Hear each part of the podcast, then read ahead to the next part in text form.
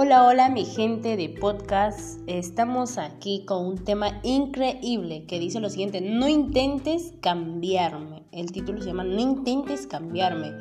Esto se puede escuchar entre padres e hijos, entre familias, entre parejas, matrimonios, novios, etcétera, de eh, situaciones. ¿no? En Efesios 5.8 que dice, ¿no? Pues antes ustedes estaban llenos de oscuridad pero ahora tienen la luz que proviene del Señor, por lo tanto, vivan como gente de luz. Cuando nosotros recibimos a Jesús, nuestra vida literalmente cambia, nuestro, nuestra forma de pensar cambia, se va modificando, te va llenando de paz, te va llenando de luz. Lo que quizás antes, donde tú gritabas, donde tú renegabas mucho, donde tú siempre parabas triste. Cuando tú vas a Jesús encuentras ese sentido de vida, encuentras ese sentido de, de solución, es más.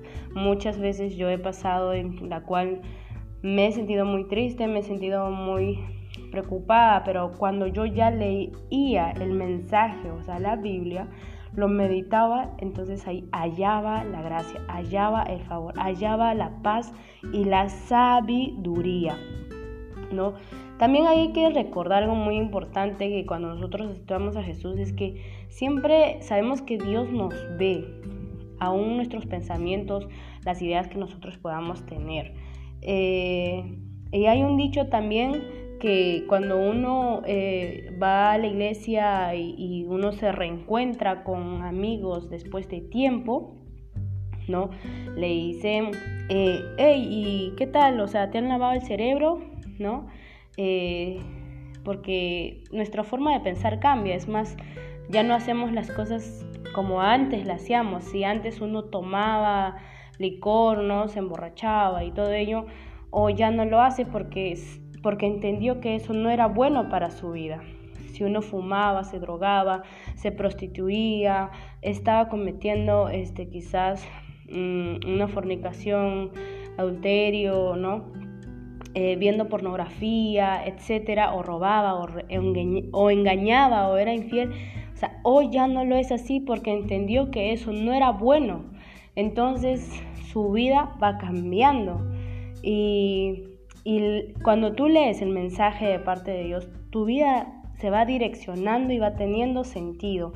En Efesios 5:13 también dice, no, no obstante sus malas intenciones se descubrirán cuando la luz los, las ilumine, porque la luz hace todo visible. Por eso se dice, despiértate tú que duermes, levántate de los muertos y Cristo te dará luz.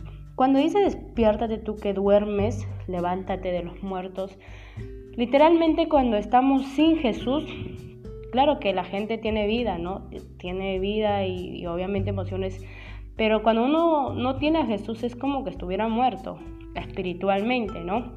Entonces cuando tú recibes a Jesús, tú recobras vida y la luz brilla en ti. Cuando tú entras a tu casa ya en la noche, tú necesitas tener una luz para poder guiarte rápido y no tropezar con alguna cosa en el camino. Y claro que ves también si hay el orden o hay un desorden, ¿no? Y cuando hay un desorden, ¿qué es lo que normalmente uno hace?